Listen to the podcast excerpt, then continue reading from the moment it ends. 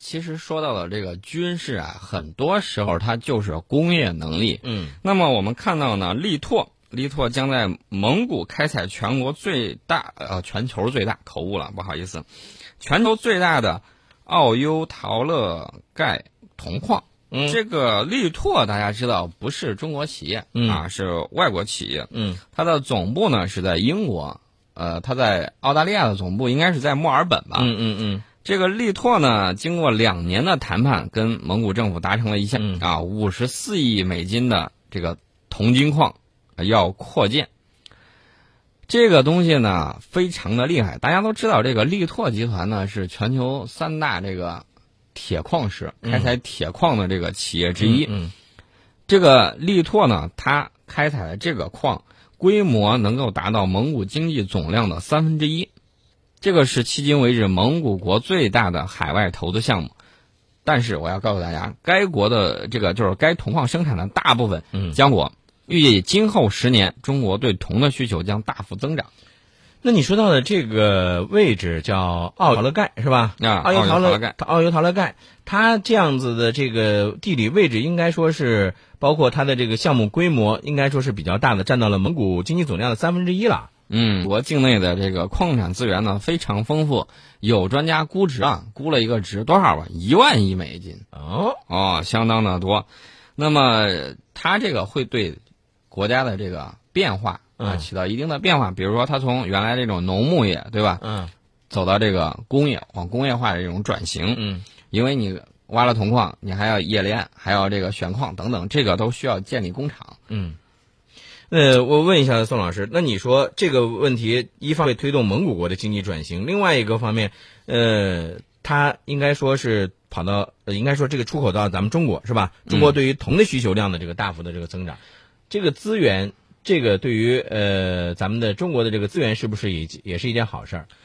呃，力拓呢，原来跟我们谈判的时候嗯没少这个拔高价格。嗯啊，你看他现在出手又去我们的邻国，然后拿下了一个很大的一个项目。嗯呃，是好事儿，但是我希望有竞争者，不能让他这个一家把这个给垄断了，嗯不然的话，这个不是什么好事儿。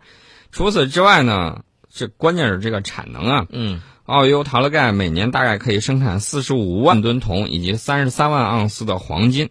呃，此外还有可观的这个银，还有其他的这种金属的产量。嗯其实我就觉得刚才你说那句话还是比较在理的，不能让他这个一家独大了是吧？啊，。对。另外呢，给大家说一个，中国海外首个世界级的 LNG 生产基地柯蒂斯项目在澳大利亚已经投产了。嗯这个 LNG 咱咱给大家说这个，嗯不能说这个简简单的这个缩写啊，就是液化天然气生产基地。嗯那么这个是我国首次参与海外的液化天然气项目上中下游全产业链嗯啊，包圆儿了。通过这个项目呢，我们就实现了从中下游到上游的这种拓展。嗯我们一直在说我们要往这个高端制造业，我这个要转型，从中低端要转到这个拿住高端。嗯其实呢，它这个就是一个从过去单一的这种市场买家，嗯到市场买家与资源开发并重，啊，这个对我们在全球的这种液化天然气分工地位具有里程碑的意义。对，呃，液化天然气这个，我觉得呃，大家也都知道，它其实是一个战略储备资源，对吧？对，嗯。其实跟大家说了，这个液化天然气除除了这个之外，嗯。刚才我们提到了铜矿，提到了这个其他的这种矿藏，嗯。然后提到了这个能源，嗯。这个呢是保证一个社会经济这个稳定发展的这个必须的东西。嗯除此之外呢，配套的比如说电力建设也好，比如说其他的这个包括通信设施，嗯这个大家经常出去旅游的，嗯其实心里头明白，有时候你走到深山里头很深的地方了，嗯第一你发现村村通公路，这个非常好，对啊，水泥路。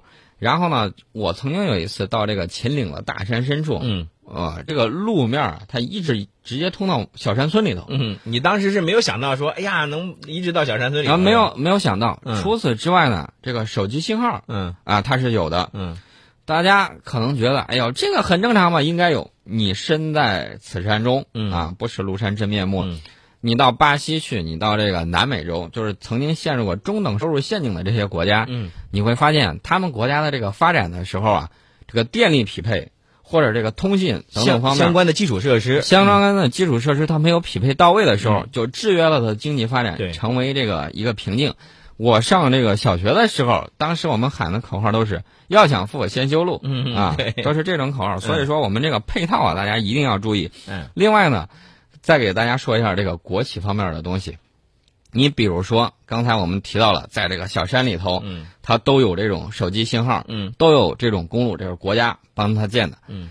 那么，作为如果是资本的话，他会觉得，哎呦，这个赔钱，用的人少，嗯嗯嗯，然后我价格还得便宜，嗯，我肯定不做这个项目，赔钱的事儿他不会愿意干。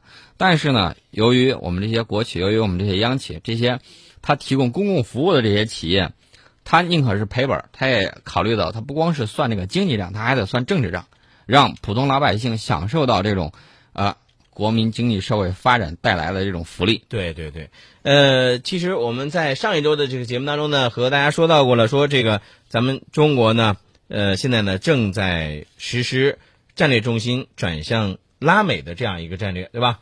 呃，关于这个事情呢，当时也引起了。一些美国媒体的一些这个担忧啊，美国媒体就说：“哎呀，又跑到我的后花园了，又来了啊！”当年美国的政策啊，上个世纪初，美洲是美洲人的美洲，嗯啊，不允许西方列强去干涉它，嗯。那么我们呢，不给你提这个什么美洲什么美国美洲什么之类，我们都是国家，无论大小一律平等，嗯，只要愿意跟我们进行这种经济建设的。对吧？合作啊，不管你这个国家政体如何，不管怎样，我们都可以合作，嗯，共同推动这个人类文明的这种发展，嗯。那么我们去拉美，这个拉美有发展的这种需要，嗯。然后呢，我们有这方面啊资本的这种优势，也有技术的优势，嗯。那么完全可以结合起来，共同推动两国双方共同的这种发展。嗯，所以说呢，美国这个完全是杞人忧天。美国杞人忧天不说吧，而且呢，他还这个跑到人家那边去造谣去。但是没想到，人家拉美那些国家，人家怎么说？哎呀，我们摇到大奖了。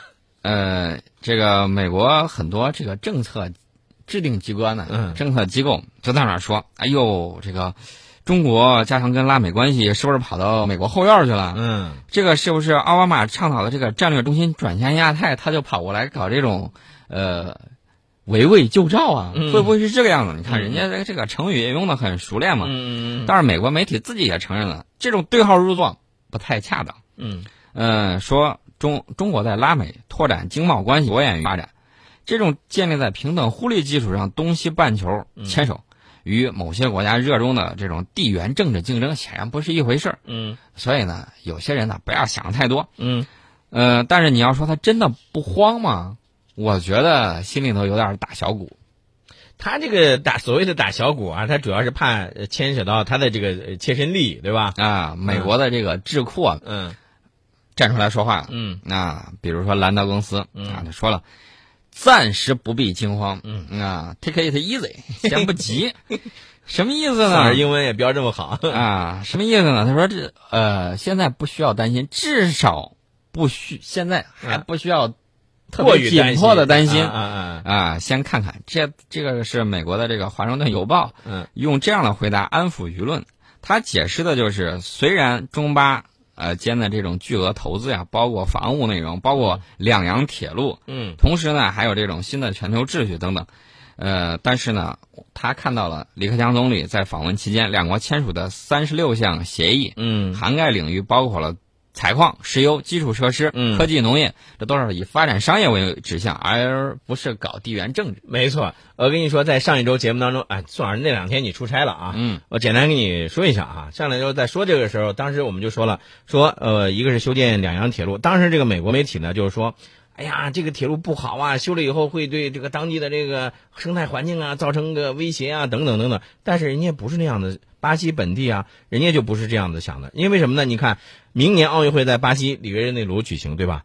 这是奥运会首次在南美洲举办。作为拉美最大的经济体，巴西他就想在这个奥运会召开之前啊，把这个公路啊、铁路啊、机场啊，还有搞这个原本那么破旧的这面貌的给改善一下。哎，我们中国的投资呢，可以覆盖这个交通、能源等多个领域。所以说，这个时候呢，巴西其实是很希望哎，咱们中国去那投资。但是美国媒体，我跟你说。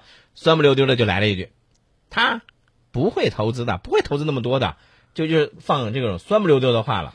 呃，但是呢，你看到美国媒体这样说，人家巴西，你不要越俎代庖、嗯啊，你管不了人家巴西的事儿，对吧？啊，对呀、巴西媒体可不这么看，巴西媒体觉得这个，哎，跟这个摇中大奖了一样，嗯特别好。对呀、之前你要是给人家投资，人家会有这种感觉吗？嗯这是第一。呃，其次呢，这个美国这个没出来什么东西，你一听都觉得陈词滥调，赶紧这个掏耳朵。嗯你知道他说什么？嗯啊，当地的人权呐、什么之类的，啊，对，刚才说了嘛啊，用用得着你操心吗？嗯咸吃萝卜。嗯嗯、除了这些之外呢，这个不管他信不信，中国投资升级是大趋势。